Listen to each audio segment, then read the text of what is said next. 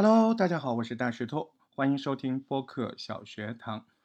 我们真的是小学堂啊，不是大学啊，因为我们更多的是来谈论一些关于播客这一门新兴的传播模式的一些呃入门级的东西。我一直认为我们都是在研究的是入门级的东西。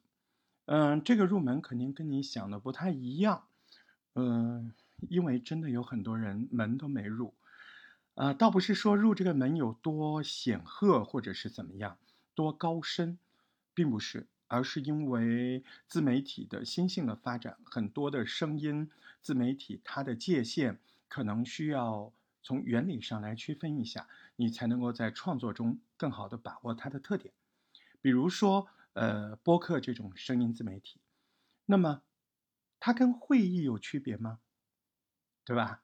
它跟传统广播的区别在哪？它跟夜听节目的区别又在哪？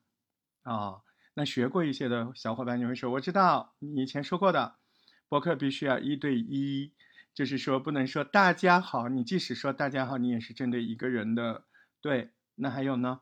还有私密感，就是不能过于热情。对，要特别熟，特别熟的人是不会不会居于这个。假惺惺的，您好，欢迎光临，对吧？不会，他会说来啦，嗯，就特别特别的距离的近。为什么要这样呢？啊，这个就是播客这种艺术形式，它特别的养成性的这样的东西，它就是在语气上、内容上，首先就跟你走人设。哎，他的口号就是问题谈的不够清楚没关系，啊。一定是你记不住我就有问题了，对，问题谈不清楚，我们可以下场再谈呢，对不对？那谈不清楚，下场再谈，记不得我，那你可不就不来找我了吗？所以，对人设的烘托认知，比一场节目知识性的严谨度更重要，甚至有很多的播客主他会刻意的。啊，把问题提出来，解决一部分，创造了只要你信任我，我能把这个节目讲清楚，我就坚决不讲清楚，要不然你怎么粉我呢？对吧？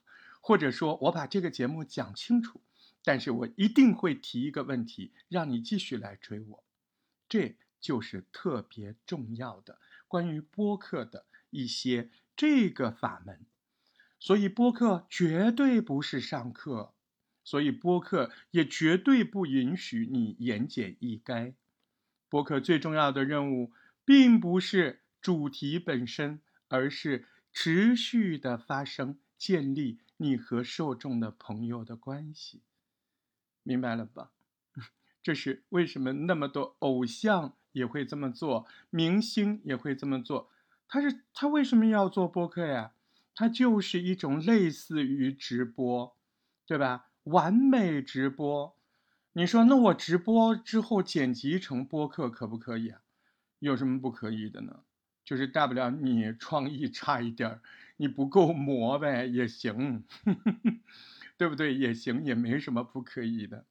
就是，但是专业级的肯定不会这么做嘛，对吧？第一个，你你你像专业级的，他为了一个一个开头够不够合适？他可能录五遍，他要把开头录结束了，他才会往下去录，是吧？所以，嗯，你说直播跟播客有什么区别？那区别不就是在于，播客它是要设计的，它是要完成预设的。虽然不是剧本，是个提纲，但是这个提纲你虽然没有具体的语言，但它有具体的要求。比如说，任何一个单播的开头和一个。这个对谈的开头，所有的播客，第一部分一定要完成的是什么？一定要完成的是破冰啊！是你跟这个听众的关系，他都不认可你你讲再好没有用啊！现在是个信息爆炸时代，你能讲出来什么原理？你能告诉我十一维度世界是吧？你说出来他也不信呢。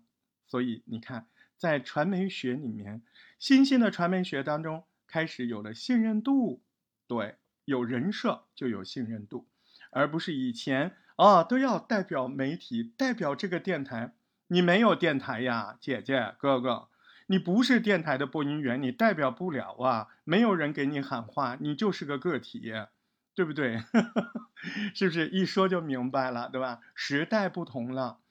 是不是因为为原来是怎么回事？你可能是什么沈阳人民广播电台啊，这个上海音乐台，哎，你别说这个喊话很重要，呃，听众会觉得哦，那台里的他肯定是有一定水平的，所以他肯定会有怎样怎样，是不是这个道理啊？嗯，所以自媒体的时代，信任非常的重要。今天呢，我们其实本来是要说这个。呃，惊蛰计划的第三部分的，但是前面呢，我们家小狗 在闹事儿，把打断了。呃，趁这趁机呢，我们就回复几个嗯比较浅的问题吧。但是不管深和浅，还是认真回答。感谢感谢所有给我留言的小伙伴。啊，有一位姐姐说，我怎么在喜马拉雅上传一张播客专辑呀？嗯，呃，咱们咱们。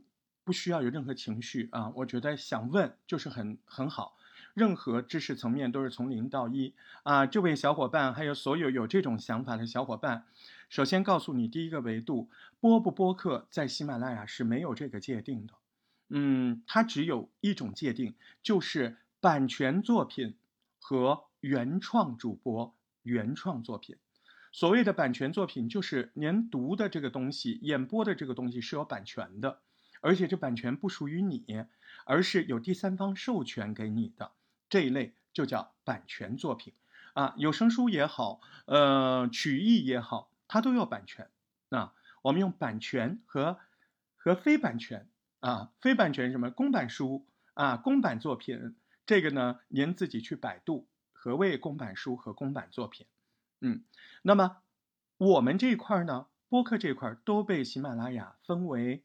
分到哪个范畴叫做原创主播的范畴，所以你可能觉得啊，哪个班儿哪个同学，呃，他那个播客，他那个播客好像不符合您说的这个标准，为什么他还上榜了呢？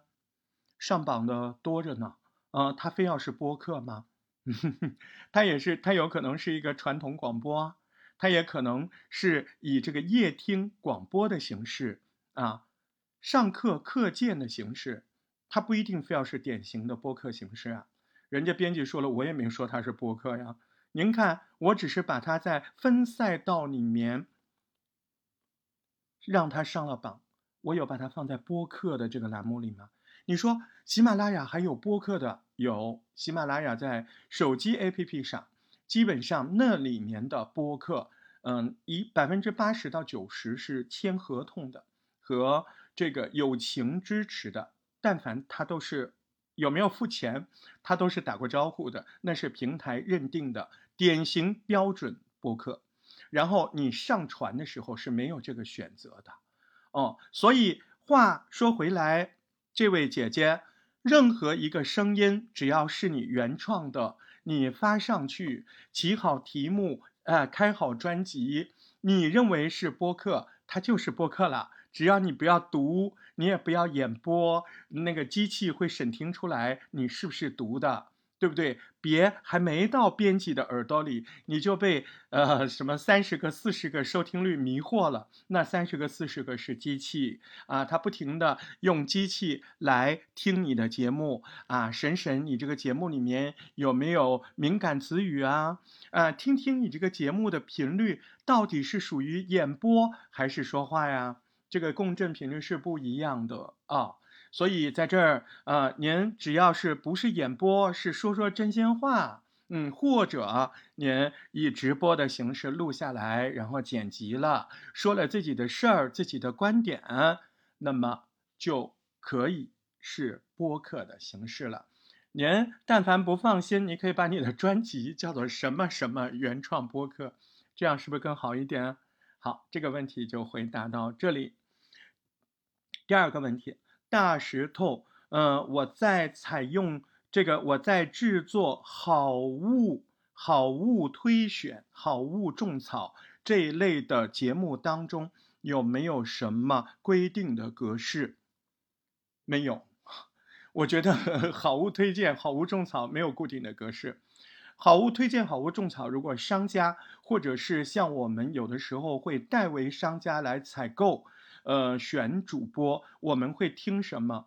呃，我们不会买你的节目的，我们是买你来做我们的节目，啊，那么有什么评价？第一个，我对你这个人做的所有的原来节目，啊的印象，就是通过你的节目，我在听你的人设，一定是人设很鲜明的，呃，那温柔的妈妈，耐心的姐姐，幽默的大妈，啊，睿智的大叔，啊，油腻的大叔，只要你典型，一定都有商家会选，啊。去年不就是五点零嘛？我推送了一个，呃，那个单子做的很好啊，那是一个活泼的话痨妹妹，呃，活泼的话痨妹妹那个形象。所以呢，我们好物种草的语言，你说如果有什么需求，我觉得这个就是原理了。我们要看你的描述能力和感受反应能力，什么意思呢？其实就是我们今天中午详细说的那个东西。明天会有这个录音啊，就是惊蛰三里面，就是这个东西，这个能力是非常重要的。就是我们看视频也好，我们实际上有一个物体拿在手里，一个商品拿在手里也好，你要把它说清楚啊，它的颜色、大小、质感啊，首先就是固有的，它原来的，再再就是什么呢？再就是主观印象啊，再就是客观印象。客观印象是，哎，我觉得它很像什么啊？在我心中，让我看到它，我想到了什么？不就这两种吗？就原本它是多大多小，颜色、温度，你就无感吗？气味，对吧？摸上去什么感觉？你也不用全部讲，你要根据呃各种各种产品它的需求，但是你起码让我听完之后，仿佛看见了。大概知道你这包薯片你是罐装的还是纸袋的？你这纸袋有多大？整个颜色是什么？打开之后，首先冒出鼻子的是什么味道？对吧？你这些东西，你的描述，这是不是基本的能力？你在描述的时候，你还要逻辑。再然后，你看到这个东西，你觉得你想到了什么？就是我们在呃基础理论里面学到的 thought，对吧？thought，你的想法。那再。换回来就是说，呃，传统的单口相声或者评书节目里，说到了一个东西，他会说现在这个东西怎么规定的，他又会说那个时候怎么规定的，其实跟那个故事内容有关系，但是它原本不是那个故事里面的内容，就好比，啊，就好比郭德纲他说单口相声说济公，哎，他说到灵隐寺，吼吼，他灵隐寺的，他先把灵隐寺历史说一遍，能说二十分钟。他要高兴能说四十分钟，对不对？所以就这个道理啊，那就要看你说的好不好听。所以呢，播客的结构既严谨又松散，它很有趣。它所有的原则，第一有趣，哎，你要让人能听得下去啊。第二符合人设，后面什么事儿都好说。你说为什么这样啊？因为你就包括我这么小的主播，我都不愿在我的播客节目把问题说透，哎。你想更透，你来买我的一对一服务啊，你来买我的私密课程啊，我够坦诚吧，都一样啊，所以你也会有私密服务啊。你把问题都说那么明白了，你你你这个人都没什么味儿，啊，不能这么说啊。但是你想想吧，自己想想啊。所以呢，呃，正面回答这位小伙伴，嗯嗯，就是你说的这个，呃，好物种草。呃，没有固定的格式，但是固有的这个环节你一定要说清楚，就是这个东西是什么样子的无感，你用它什么样的感受啊？这个东西是必要的，其他的形式没有任何的特别。有的时候我们会说一件事情，然后突然说到一个东西，然后说那个东西好，对吧？啊，也有的时候可能我们今天上来要讲五种薯片，这就是一期纯粹的种草，也可以。你可以比较哪种薯片好吃，哪种不好吃。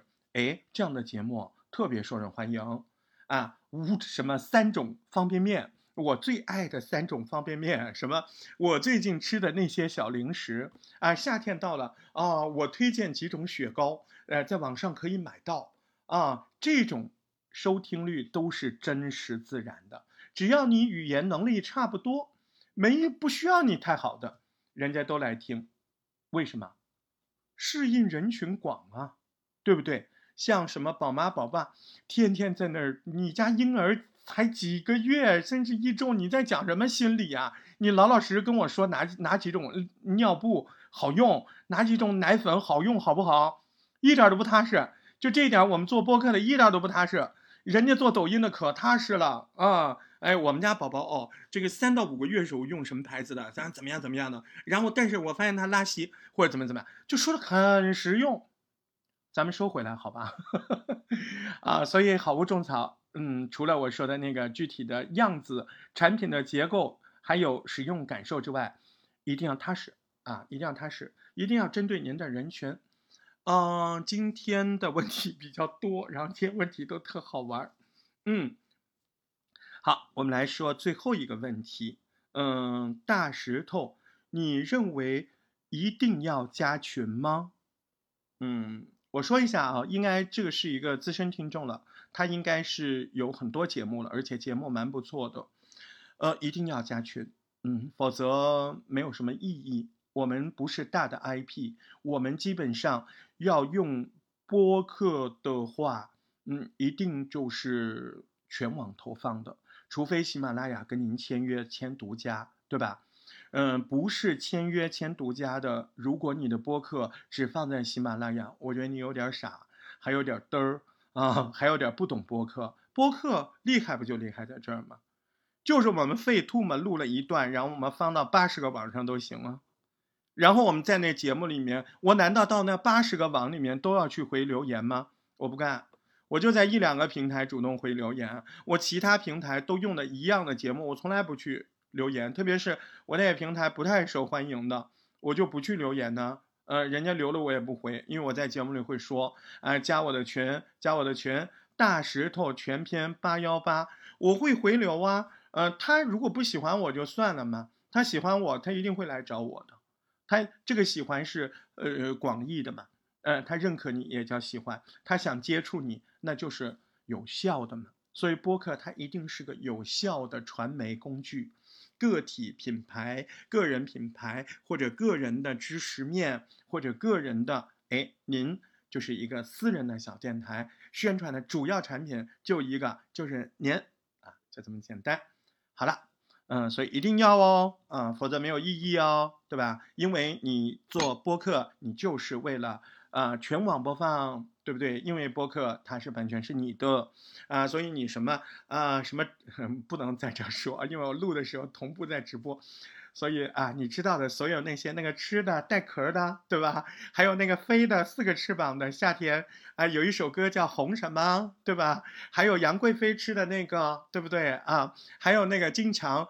一呃一幺六，对，three 那个对不对？所有啊，你就上啊，对不对？